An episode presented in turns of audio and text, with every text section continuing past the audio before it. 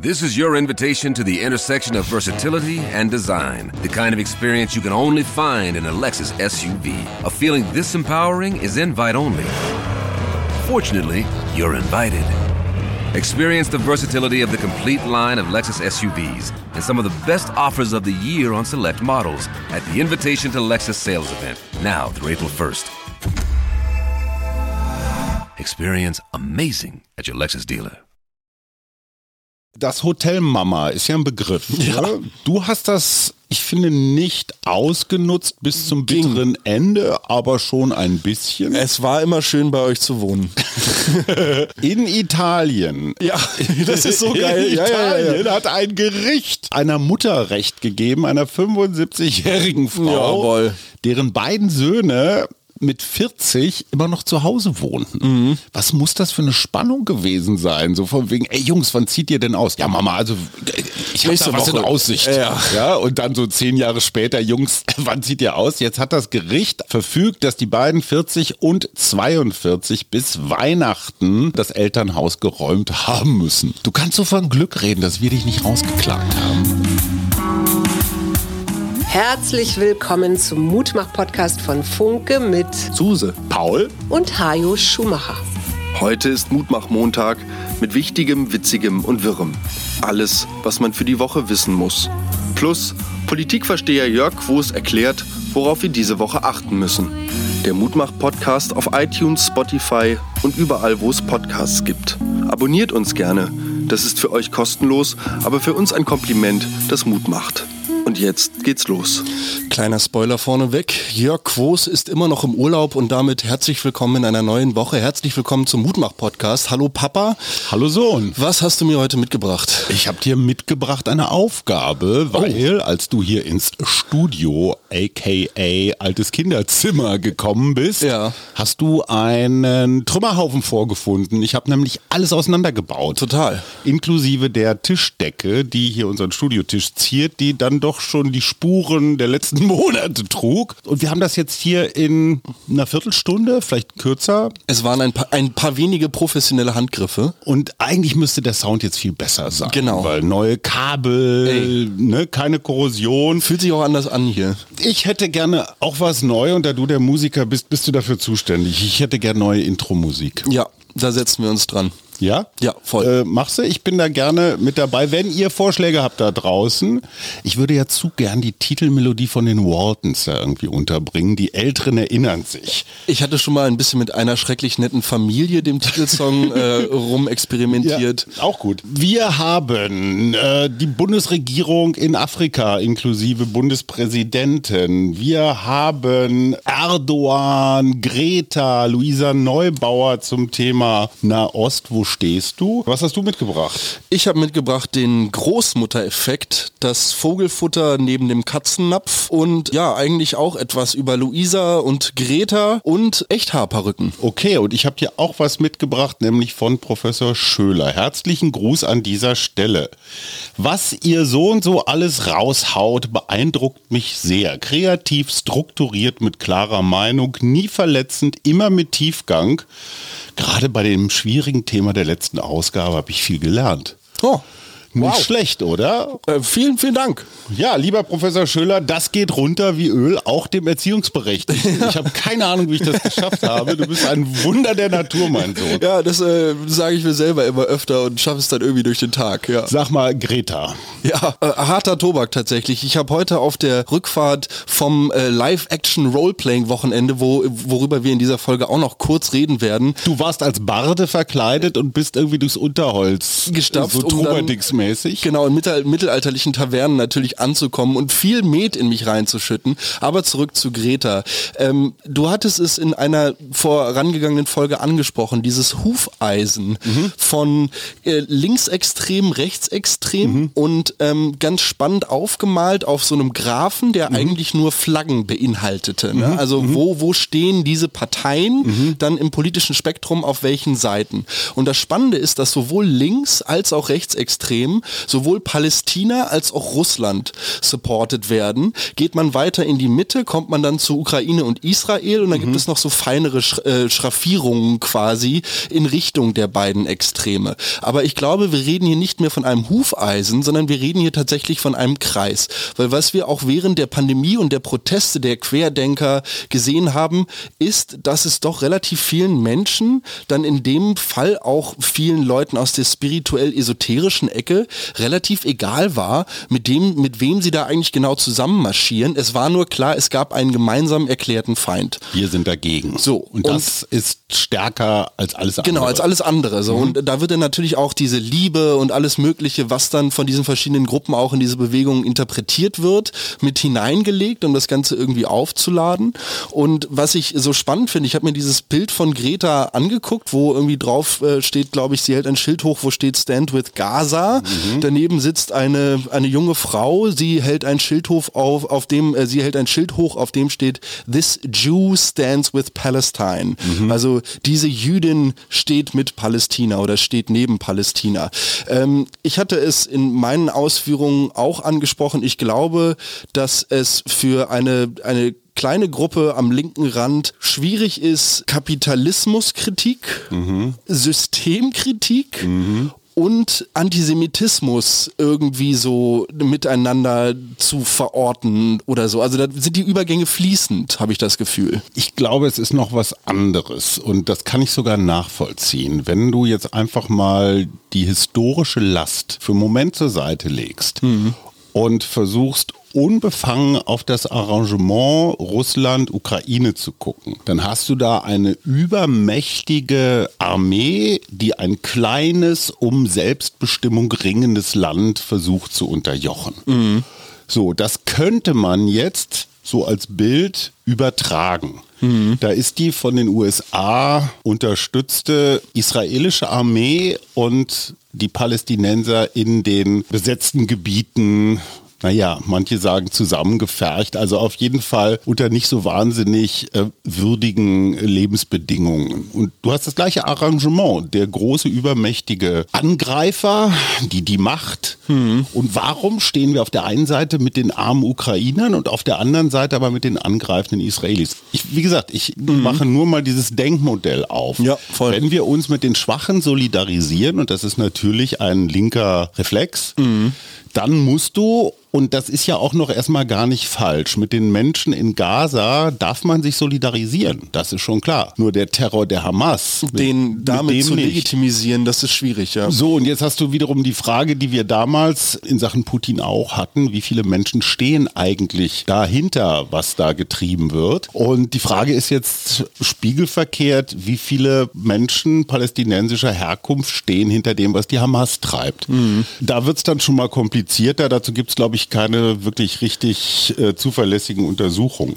Also aus diesem Denken heraus, solidarisieren mit den Schwachen, verstehe ich eine pro-Palästina Haltung. Erstmal grundsätzlich. Worüber wir auch geredet haben, Postcolonial Studies, das mhm. unterfüttert das Ganze nochmal wissenschaftlich. Israelische Politik ist nach dieser... Expansiv. Ja, nach diesem Denkmuster, nach diesem Modell letztendlich die Verlängerung dessen, was die Kolonialmächte, die europäischen im 17., 18., 19. Jahrhundert getrieben haben. Mhm. Kapier ich. Das Interessante ist doch, Klimaschutz ist ein globales Thema. Mhm. Warum schafft es die Klimabewegung nicht, erstmal das Thema Klimaschutz als zusammenhaltendes Element nach vorne zu stellen. Und auch da hast du ja wieder den Kampf gegen die Übermacht. Hm, ne, gegen, den Shell-Konzern. Ja, gegen das fossile, das fossile Imperium. So, da hast du ja auch wieder so ein gallisches Dorf gegen ne, die römischen Besatzer. Und das ist das Gift was der Terror in unsere Gesellschaften, in, vielleicht in jede Familie, in jeden Verein, nach Neukölln, überall hin treibt. Das Polarisieren in Gut und Böse. Mhm. Und in Wirklichkeit bewegen wir uns ja in ganz vielen Grauräumen. Ja, ja. Also Erdogan zum Beispiel hat jetzt am Wochenende auf einer Veranstaltung in genau die gleiche Kerbe gehauen. Ja. Er hat nämlich so eine Art Religionskrieg, ne? Also die muslimische Welt gegen die christliche Welt. Was hat er gesagt? Äh, Halbmond gegen Kreuz. Ne? Damit gehen wir den Terroristen letztendlich auf den Leim. Weil Terror ist eine Kommunikationsform. Sie soll Angst verbreiten, sie soll spalten. Sie soll Hass, Wut säen und weitere ja, Spaltungen. Ob das hier bei Demonstrationen ist, ob das Anschläge sind. Letzte Woche wurde ein Verrückter festgenommen, der angeblich geplant hat, Sprengstoff auf irgendeine Demo zu bringen und, und, und. Das ist die Saat des Terrors. Und das ich dachte, Mann, diese jungen Menschen, diese Klimamenschen schaffen es, dieses Thema zu lösen im Sinne von, ich kann hier stehen, ich kann da stehen. Unser gemeinsames Ziel ist das Klima. Was natürlich dann wieder zu der Frage führt, dürfen Rechtsradikale eigentlich auch bei Klimaschützern mitmachen?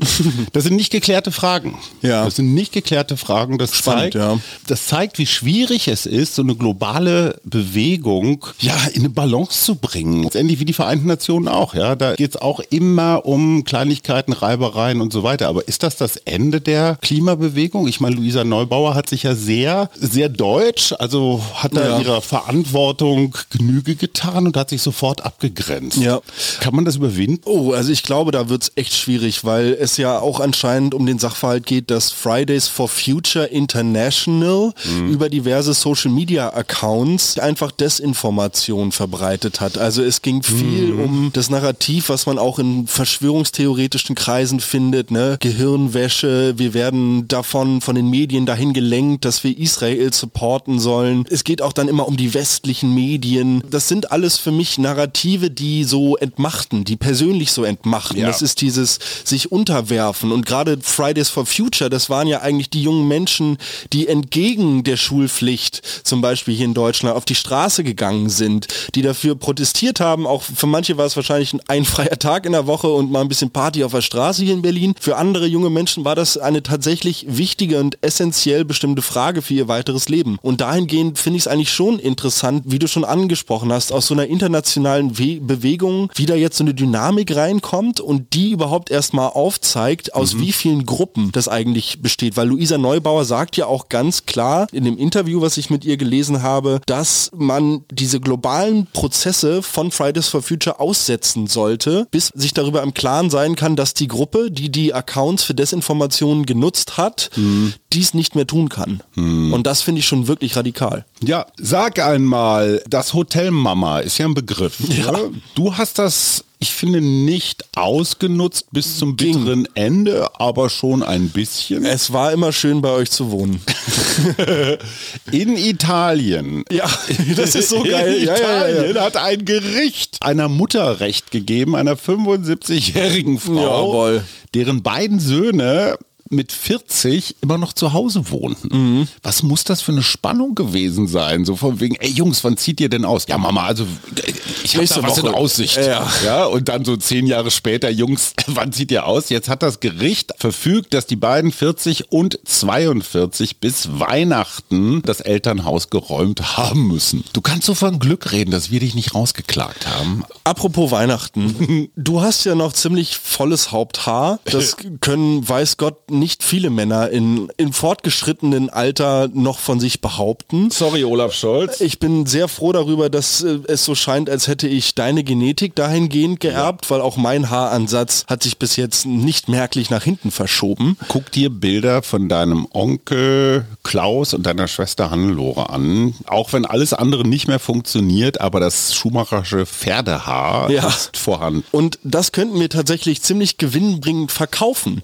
Ach was. Zwar kommt man mit äh, schulterlangem Haar maximal so auf 85 Gramm Mhm. pro rasiertem Schädel, aber ein Kilo blondes Mhm. Haar, naturblondes Haar, nicht gefärbt oder irgendwie chemisch behandelt, bringt auf dem Markt 5000 bis 7000 Euro. Ach. Für schwarzes Haar liegt der Preis leider wesentlich drunter und zwar bei 400 bis 500 Euro, aber wir reden Rassistische Preisgestaltung. äh, äh, völlig crazy. Wir reden in dieser Industrie der Echthaarperücken von einem 6,1 Milliarden Milliarden Dollar Umsatz. Schätzungen zufolge sind im Jahr 2022 in den USA zwei Drittel aller verkauften Perücken Menschenhaarperücken gewesen. Echthaarperücke ist tatsächlich dem Synthetikstoff zu bevorzugen, mhm. weil Qualität, Stylingvermögen, Gefühl auf der Kopfhaut und so, das sind alles so Faktoren, die damit reinspielen. Ja. Pass auf, es wird noch viel, viel abgefahrener. Mhm. Das beste Menschenhaar, mhm. was man für diese Perücken benutzen kann, ist das Haar von Kindern. Ach. Weil diese Haare als noch sehr, sehr stabil und mhm. Äh, sagen wir mal länger lebensfähig gelten. Bis heute ist der Handel mit Menschenhaar mhm. absolut undurchsichtig. Keiner weiß so ich meine, ganz. ist auch historisch ein bisschen schwierig. ne? Vollkommen. Mhm. Und äh, ja. äh, also ich will da jetzt nicht zu viel aufmachen, aber auf der einen Seite gibt es Spuren dahin, dass zum Beispiel in chinesischen Zwangslagern für Uiguren, mhm. die zu 60 Prozent europäische Gene in sich tragen, was ihr Haar mhm. anders beschaffen macht, in diesen, in diesen Lagern halt die Köpfe geschoren bekommen, weil gerade im Osten Chinas eine wirkliche Millionenindustrie mit Menschenhaar aufgezogen wurde. Mhm. Viele der äh, Exportprodukte kommen daher, aber auch Tempel in Indien zum Beispiel, wo mhm. Menschen Haare als Opfergaben darbieten, die veräußern diese Haare, um den Tempelbetrieb zu finanzieren. Das ist natürlich ein Nebenerwerb für Friseure. Ich frage jetzt mal aus eigenem Interesse, also im Alter wachsen Haare an Stellen, wo man sie gar nicht haben will. Ja. Das Nasenhaar ist ein sichtbares Beispiel. Auch die Ohrenhaare sind lästig und Achselhaare, naja, lassen wir mal weg, aber Augenbrauen zum Beispiel, da kommen auch so Theo Weigel-mäßig so ganz wilde Peaks heraus. Also nehmen die auch so, ich sag mal, Secondhand-Haar aus so Körperöffnungen? Naja, es ist der Grammpreis. Insofern solltest du wahrscheinlich schon ein paar Jahre sammeln, bis du da mit, mit naja, Nasenhaar auf einen Betrag kommst, der sich irgendwie lohnt. eine Länge, es wird eine aber, Längenfrage stellt sich da auch. Es wird aber noch abgefahrener, weil es gibt äh, in Südamerika sogenannte Zopfgeldjäger. Also ja, nein, das ist, ich weiß, sorry, das ist für Betroffene auf jeden ja. Fall no laughing matter, also kein, ja, ja, kein Himbeereis schlecken. Zumeist junge Männer, die auf der Straße jungen Frauen tatsächlich einfach den Zopf abschneiden, um diese Haare dann zu veräußern. So, das Mutmachende an der Geschichte ist, für jeden, der Probleme mit dem Aussehen seines Haupthaares hat und der sich nicht gesehen fühlt, der keine Lust mehr hat rauszugehen, ihr könnt euch von eurer Krankenkasse helfen lassen. Bei der Krankenkasse kann man sich nach zertifizierten Händlern erkundigen, mhm. bei denen das Haar durch verschiedene Prüfverfahren kontrolliert wird und damit soll sichergestellt werden, dass es eben aus ethisch gesourcten Quellen mhm. kommt. Apropos Blond. Blond. Welche Sängerin hat den Hit My Hair Will Go On, nein Quatsch, My Heart Will Go On getrellert and The Power of Love? Richtig. Celine Dion. Celine Dion. Und du warst in Neuseeland. Warst du auch in Porirua? Oh. Ein Kaff mit 60.000 Einwohnern. Dort wurde eine Petition an die Bürgermeisterin gerichtet. Genug ist genug, schrieb der Petitionssteller Wes Gerkoiken, weil nämlich dort zu jeder Nachtzeit Autos durch Porirua fahren und im Wesentlichen Celine Dion Songs in so, du brauchst ganz viele Ohrenhaare, damit du das nicht hörst. Verstehe. In ohrenbetäubender Lautstärke nachts da durchfahren. Und das ist halt so ein Spiel und es geht eben darum, wer ist am lautesten und kann die klarsten Geräusche produzieren. Aha. Ist dir nicht begegnet? Äh, tatsächlich nicht, aber ich wusste auch nicht, dass die da unten so tierische Celine Dion-Fans sind. Nee, also nee, nee, das geht weniger darum, dass sie Fans sind. Es geht darum, dass Celine Dion über eine fünf-Oktaven-Stimme verfügt. Ach, geil, oh. Und da kannst du natürlich gucken, bei ah, welchem Kiekser verstehe. so die Scheiben besonders klirren. Ja. Es gibt da offenbar junge Männer, vermute ich mal, ja. die ihre Autos in so fahrende Boxen verwandelt haben und da einfach so rumtoben. Und ich denke mir, ey, denk dir mal Neuseeland Neuseeland will ich hin auswandern, die sind ja, alle ja. so cool da, die, so leicht haben sie auch an Und dann Schacke. bläst sie auf einmal das Zelt weg, weil Celine Dion aus so einem hinteren Truckteil gedröhnt kommt. Sag mal, Matthew Perry, ne? Ja, Friends. Aus der Serie Friends. Chandler. Die hat mich ja nie so erreicht. Das, mich tatsächlich auch nicht. Also das ist irgendwo zwischen uns, ne? Ja, ja. Das sind so um die 40-Jährigen, die damit groß geworden sind. Der hat 15 Mal in Entzugskliniken eingecheckt. Der war ja. 6000 Mal angeblich bei den anonymen Alkoholikern und hat angeblich 9 Millionen Dollar investiert, um von seiner Sucht loszukommen. Also ist von Alkohol die Rede, aber wahrscheinlich polytoxisch. Mhm. Und der ist jetzt in seinem Whirlpool in Los Angeles ertrunken mit ja. 54. Ja. Das kann man sich kaum vorstellen. Neun Millionen Dollar investiert in Suchttherapeuten, Kliniken, irgendwas. Mann, Mann, Mann. Und das war ein Bruchteil von dem, was er ja tatsächlich mit der Serie Friends verdient hat. Er konnte nie so ganz an diesen Erfolg anknöpfen. Alle weiteren Produktionen, in denen er entweder Hauptrollen gespielt hat oder auch nur Nebenrollen, wurden meist nach einer Staffel abgesetzt. Den großen Durchbruch hat er nie so ganz gehabt, aber die Tantiemen für Friends natürlich weiter bekommen. Hat 2022 seine Memoiren geschrieben. Mhm. Ich finde das auch so ein bisschen kennzeichnend. Ne? Also wenn jemand dann so mit 53 seine Memoiren schreibt, mhm. so, er stirbt mit 54, also sorry, ich weiß jetzt nicht, aber kann auch sein, dass er letztes Jahr schon 54 war. Ja. Ähm, aber das äh, deutet irgendwie auf sowas hin. Ja, aber nicht jeder, der seine Memoiren schreibt, äh, stirbt dann gleich dann. Na, aber in den Memoiren redet er ja auch relativ offen, ja, okay. auch über seinen Substanzmissbrauch und wie das so am Set von Friends war und dass er zum Teil irgendwie direkt quasi nach Abdrehen der Folge, nachdem die letzte Schlussklappe gefallen war, quasi in das Auto äh, auf dem Weg zur Klinik war, um dann am nächsten Morgen wieder aufzustehen und wieder zum Set zu fahren. Wo wir gerade von unerfüllten Starträumen reden, Oliver Pocher ja. trennt sich mhm. von Amira. Mhm. Und zwar schon seit Wochen. Mhm. Jeden Tag in der Bildzeitung aufs Neue.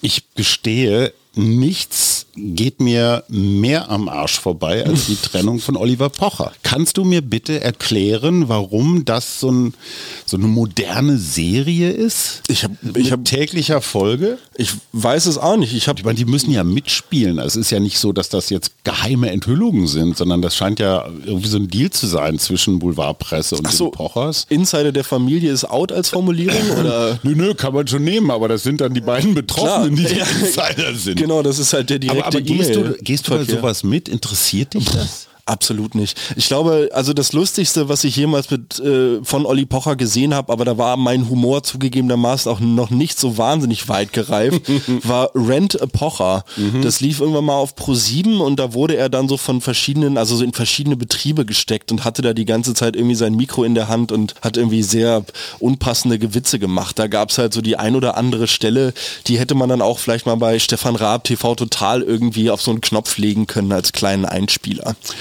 Unser Bundespräsident Frank-Walter Steinmeier, und es ist kein großes Geheimnis, dass ich ihn für mm, nicht ganz amtsausfüllend halte, sagen wir mal so. Schönen Gruß an Joachim Gauck an dieser Stelle, der den Job immer mal wieder mitmacht.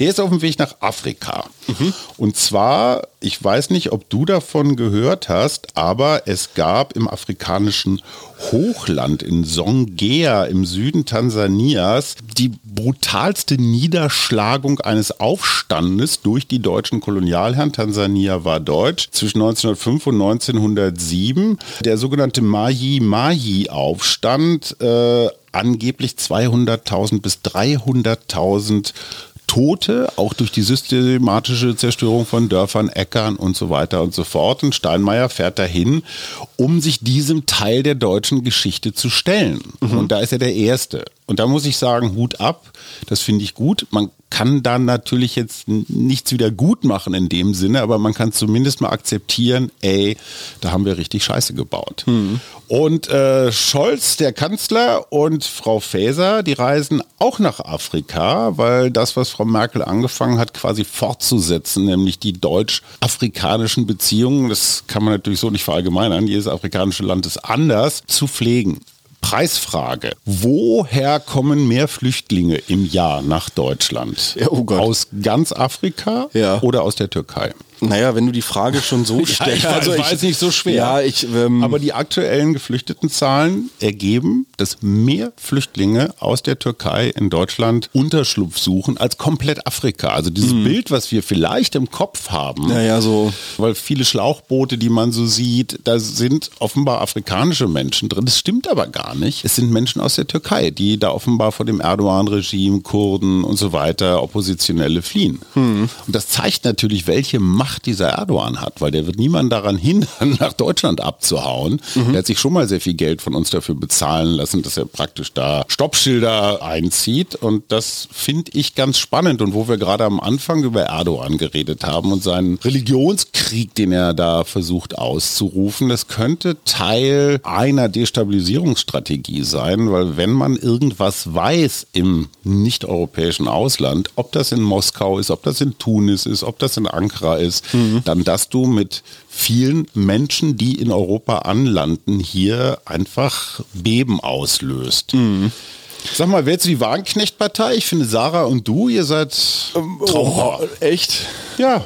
Aber nee, ich, ich bin mit meiner jetzigen Partnerin in einer glücklichen und zufriedenen Beziehung, welche auf Vertrauen beruht. Ja. Insofern äh, vielen Dank, Sarah, aber da muss ich glaube ich nicht hin. Ich wollte nämlich noch einmal kurz eigentlich auf dem afrikanischen Kontinent bleiben und mhm. von Tansania aus ein wenig in den Norden reisen und zwar ins benachbarte Land Uganda. Mhm. Genauer gesagt dort in den Kibane Na National Park. In diesem Nationalpark, ein Garten Eden für Schimpansen, mhm. hat man nun über längere Zeit in einer groß angelegten Studie Studie die hormonelle Zusammensetzung bzw. die Veränderung der hormonellen Zusammensetzung des Urins von Schimpansenweibchen untersucht. In einer Altersgruppe, also in der Altersgruppe von 14 bis 60. Also mhm. Schimpansen werden auch ganz schön alt. Ziel dieser Studie war es nämlich herauszufinden, ob Schimpansenweibchen eine Menopause haben. Mhm. Es geht nämlich um den sogenannten Großmuttereffekt. Der Großmutter Moment, ganz kurz, das ist ja auch verbunden mit der Frage, ob Schimpansenweibchen sowas wie, naja, eine Midlife-Crisis-Wechseljahr Haare und sowas haben und, und da vielleicht komisch gelaunt sind. Also dass Schimpansenweibchen vor allem gerne mal in Me-Time gehen, also sich Zeit für sich nehmen, das mhm. ist tatsächlich schon bekannt. Ah, okay. Es ging jetzt aber eher darum, den Forschern herauszufinden, ob unsere nächsten Verwandten, wie wir evolutionsbiologisch immer so gerne sagen, nun auch diesen Effekt haben. Man hatte nämlich festgestellt, dass bei Orcas und auch bei asiatischen Elefanten, mhm. das sind übrigens die mit den kleinen Ohren, mhm. die mit den großen Ohren sind die afrikanischen, bei Orcas und bei Elefanten dieser große Großmuttereffekt eintritt. Also ein Muttertier geht durch eine hormonelle Veränderung, also eine mhm. Menopause, wird damit unfruchtbar mhm. und bleibt aber trotzdem dem Sozialgefüge der Gruppe erhalten mhm. und sorgt damit äh, quasi bei uns im menschlichen Sinne, wir haben, wir sind auch eine Spezies, die mhm. diesen Großmuttereffekt hat, für einen zusätzlichen Kinderschutz, vermittelt Fähigkeiten und Fertigkeiten, nicht nur im, im haptischen, im taktilen Bereich, sondern auch im sozialen und bereitet natürlich auch Essen zu, also entlastet mhm. irgendwo die Entziehungsberechtigten. Das Interessante ist nun, dass man festgestellt hat, naja, bei Schimpansen ist das irgendwie nicht so der Fall. Die haben ein so dynamisches Gruppengefüge, das mhm. heißt, diese Einheit, die manche Tiergruppen eingehen, wie zum Beispiel Schwäne, ne, monogam mhm. bis zum Ende ihres mhm. Lebens und so, das ist bei Schimpansen tatsächlich gar nicht so ausgeprägt. Dass Schimpansen nun eine Menopause haben, äh, da fragen sich viele, ob das Ganze nun eigentlich wirklich wichtig ist. Nö, also. Aber es war spannend. Ja, total. Es sind fast 1000 Nobelpreise verliehen worden seit 1901. Fast 1000. Was glaubst du, wie viel Prozent an Männer, wie viel an Frauen und wie viel an Organisationen? Ich sage 60 Prozent an Männer, 20 Prozent an Frauen und 20 Prozent an Organisationen. Ja, das stimmt nicht ganz. 90 Prozent an Männer, also oh, 898 an oh. Männer, 61 an Frauen und 30 an Organisationen. Oh, krass. Die fünf Universitäten, die die meisten Nobelpreise jeweils abgeholt haben, waren UCLA, also University of California, Stanford, Harvard, MIT und University of Chicago. Und dann kommt das Max-Planck-Institut mit 17. Okay. Also allein die University of California hat 36 Nobelpreise. Mhm und die University of Chicago immerhin noch 19, also zwei mehr als das gesamte Max-Planck-Institut. Sag im Komitee der Leute, die den Nobelpreis verleihen und so im Vorsitz dieser Universitäten, lassen sich da irgendwie personelle Überschneidungen feststellen? Nein, oder? aber es heißt natürlich nicht, dass das auch immer Ureinwohner der betreffenden Länder sind, weil es sind ja häufig dann auch Gastprofessoren, Eingewanderte so. und so weiter. Also die so Mittel fort. zur Verfügung gestellt. Ja, Deutschland hat 71 Nobelpreise und die USA haben 379. 50, also fünfmal so viel. Das ist schon, ist schon ganz ordentlich. Welchen Nobelpreis würdest du am liebsten gewinnen? Also es gibt ja Chemie, Physik, Wirtschaft, Literatur, Frieden, Medizin. Boah, Boah, Frieden wäre nicht schlecht, ähm, aber auch ganz schön, ganz schön aufgeladen und ganz schön irgendwie so Mhm. zu groß eigentlich, um den irgendwie so auszufüllen. Obama hat den zum Beispiel viel zu früh bekommen Mhm. und dann noch die, dann die Drohnen geschickt. Das war nicht so friedlich. Ich glaube auch, dass man sich damit eigentlich so am Abseitsrand der Gesellschaft ebnet. Aber mit Physik zum Beispiel, Ja, das- ja, ergründest du das Universum Ey, oder ich weiß nicht, also wenn die irgendwas in. Richtung Gartenbau haben, dann würde ich den auf jeden Fall nehmen. Ja, Ansonsten Literatur auf jeden Fall, so Ich für einen Udo auch. Butter Text oder so. Ja, ich finde auch Literatur ist eigentlich Ein stabiles Brett, glaube ich. man möchte schon auch mal mit Hertha Müller in einer Reihe stehen, die du wahrscheinlich gar nicht kennst. Hertha Müller? Ja. Kenne ich. Okay, ja. hat einen Literaturnobelpreis. Ja. Gut, mein Lieber, was gibt es denn sonst noch? Der neue Asterix ist raus und soll ein richtig guter sein. Oh. Ja. Den äh, letzten fand ich sehr enttäuschend tatsächlich. So geht's mir nämlich auch. Ich fand sie eigentlich die letzten alle nicht so doll. Passierschein A38 war halt einfach schon legendär. Tennisplatz ist ja. möchte ein Zimmer mit Mehrblick. Die weiße Iris heißt der neue Band und es geht um Wokeness im Oh. gallischen Dorf. Oh, geil. Der Autor heißt Fab Caro, habe ich auch noch nie gehört, ein Meister des absurden Witzes und ich hoffe mal sehr, dass unser Späti morgen früh noch ein Exemplar hat, aber wahrscheinlich wird Levent mir sagen, du sorry, nächste Woche erst. Ja, ich werde mich die kommende Woche, glaube ich, vor unser Fenster zum Balkon setzen, weil mein Mitbewohner, Ja. Anton, ich liebe dich, mein bester Freund, Aber? ähm, ist Veganer, Nein. Ähm, hat dennoch eine Katze. Ist okay. Also Ja, natürlich sie ja auf der nicht. einen Seite, ja, Ist ja auf nicht Alf. So auf der einen Seite natürlich Fleisch für die Katze kaufen und ein Haustier generell halten, also ein domestiziertes Tier. Auf der anderen Seite natürlich gegen Massentierhaltung sein. Mir persönlich geht das aneinander vorbei. Wir haben also um unseren Balkon herum ein Katzennetz, damit besagtes vierfötiges Ist sie Kleintier da schon mal drin gelandet? nicht runterfällt. Nee, nee, sie sitzt da gerne vor und guckt so in den Hof hinunter. Das ist auch alles wunderschön. Das Lustige ist jetzt, dass Anton zusätzlich Vogelköder bei uns auf dem Balkon aufgehängt hat. Aber wie kommen die denn durchs Netz auf dem So, Balkon? und das ist meine erste Frage. Und die zweite Frage ist, wenn wir jetzt einen Katzenhaushalt haben und dann hängst du so Vogelköder äh, bei dir auf dem Balkon und dann kommt da so eine Kohlmeise und denkt sich halt, okay, ich nehme jetzt halt mal, weiß ich nicht, das untere Drittel dieses Köders, Ja. wo die Katze dann noch relativ bequem rankommt, dann ist das irgendwie so eine Art von Diabolik. die Ja. habe ich also... Vor allem, wenn ein Veganer das macht. ja, genau, Ja. so weit denke ich gar nicht. Also Mann, großartig. Mann, Mann. Ja. Äh, man könnte die Katze zur Strafe dann vielleicht rasieren und versuchen, das Katzenhaar zu Geld zu machen. Ja, ja, genau, Dann hast ja. du so eine Nacktkatze. ja, und irgendjemand eine Perücke, die viel zu klein ist. Ja. Wo wir das letzte Mal über Pilze und den Herbst redet. Es gibt in digitalen Zeiten alles, inzwischen auch ein Pilzfluencer. Oh. Hier in Berlin hat ein früherer Werbefotograf, nämlich Moritz Schmidt, ein neues Betätigungsfeld, nämlich das des Pilzfluencers. Und der macht das halt auf Social Media und da kann man dann nochmal gucken, ist es wirklich so ein, wie heißt der, Porling? Äh, Birkenpolling zum Beispiel. Ja, sowas oder vielleicht doch ein Knollenbletterpilz. Genau. Wir haben eine Verabredung in den Pilzen, mein Lieber. Großartig. Ja, ich weiß nur noch nicht wann und wo, Auf aber jeden Fall. werden wir machen. Ich, äh, ich woll, will nicht sagen, ich hab's euch gesagt, aber ich hab's euch gesagt. Ja. Ist Trend. Wir wünschen viel Mut, gute Laune, Zuversicht und ja, wie sagt man, Gelassenheit. Ne? Ich finde Gelassenheit ein Wert, der im Alter, ich finde, der wird immer wichtiger. Ich freue mich sehr auf meinen Tipp für nächstes Wochenende. Da habe ich was, glaube ich, echt Schönes rausgesucht. Ach so, wir haben was vergessen. Was du hast noch vergessen? gar nicht über deine Bardenrolle im Unterholz geredet. Ja. Das hängen wir jetzt aber noch mal schnell. Okay, ich, ich versuch's, ich versuch's kurz und knapp zu machen. Ja. Für alle, die nicht wissen, worum es geht. Es geht darum, dass man für ein Wochenende gemeinsam mit anderen äh, in einem, na, sagen, sagen wir mal, in einer hergerichteten Umgebung, einer dekorierten Umgebung, einem, äh, einer kollektiven Desillusion, einer, einer kollektiven Illusion bei, beiwohnt. Also es ist ein großes Spiel. Genau. Die Menschen sind verkleidet, es ist eine bestimmte Epoche oder Setting. Was Genau. war das in eurem Fall? Es war Mittelalter, aber Mhm. halt so das klassische Fantasy-Setting, möchte ich mal sagen. Das heißt, es gab auch natürlich den Drachen und irgendwie die verschiedenen Fabelwesen und Ich rieche Legenden. sofort so muffige, feuchte Filzklamotten. Genau, voll. Kennst ja. du diese Mittelaltermärkte Genau. in der Zitadelle Spandau, wo Ja, man ja. immer denkt, ey Leute, Und man findet Stroh am Ende, wo man nicht dachte, dass man das Stroh irgendwie hinwandern kann. Genau. Ähm, alle tragen ihre Google und es wird natürlich nur aus echten Humpen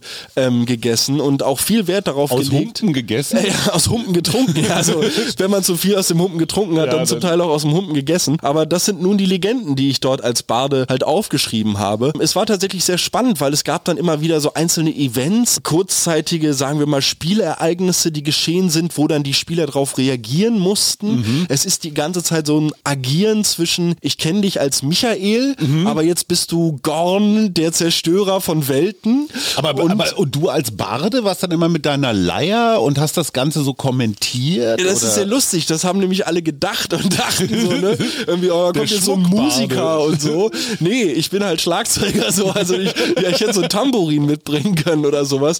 Aber ich glaube, das wäre vielen Leuten auch nach sehr kurzer Zeit sehr auf die Nerven gegangen. Ich habe mich deshalb in meiner Rolle eher darauf verstanden, eine Art Schreiberling zu sein. Das heißt, Okay. Ich habe Chronist. Genau, genau, Chronist. Ich habe kurze Verse gegen ein wenig Kupfer verfasst.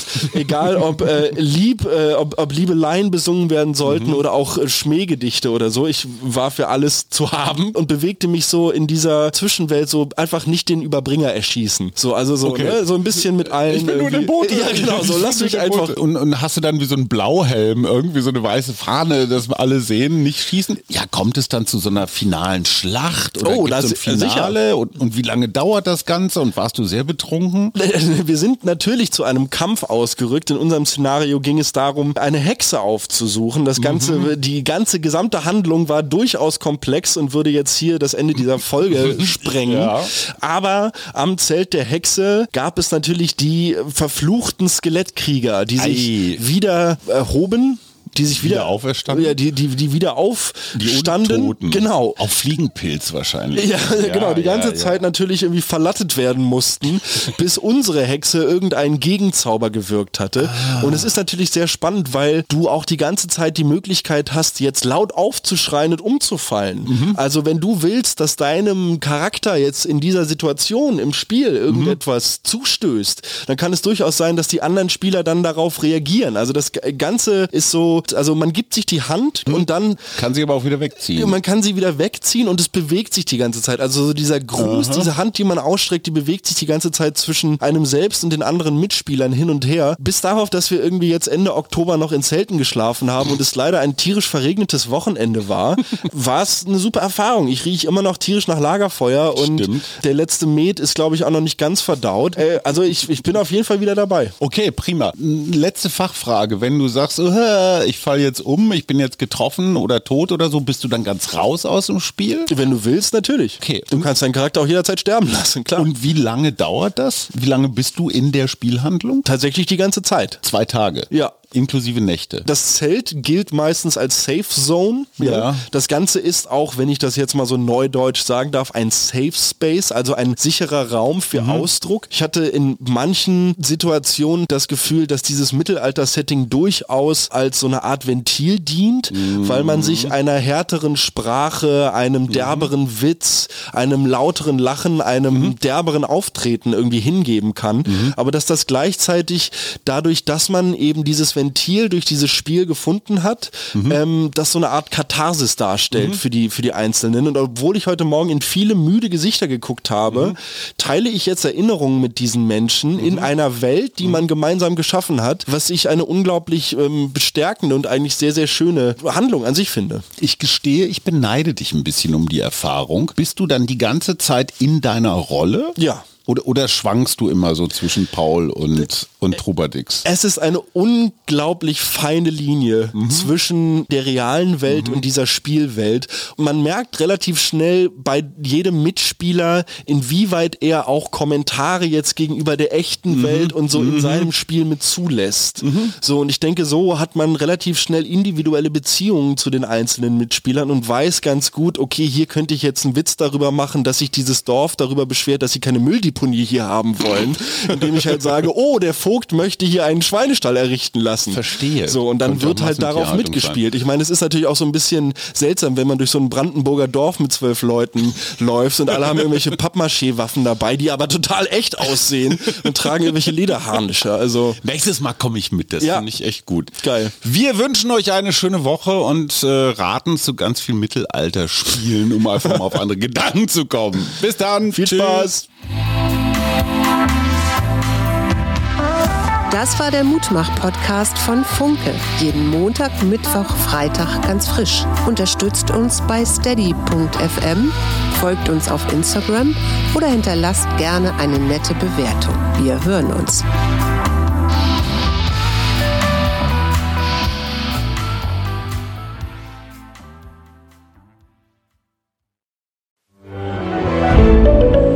Ein Podcast von Funke.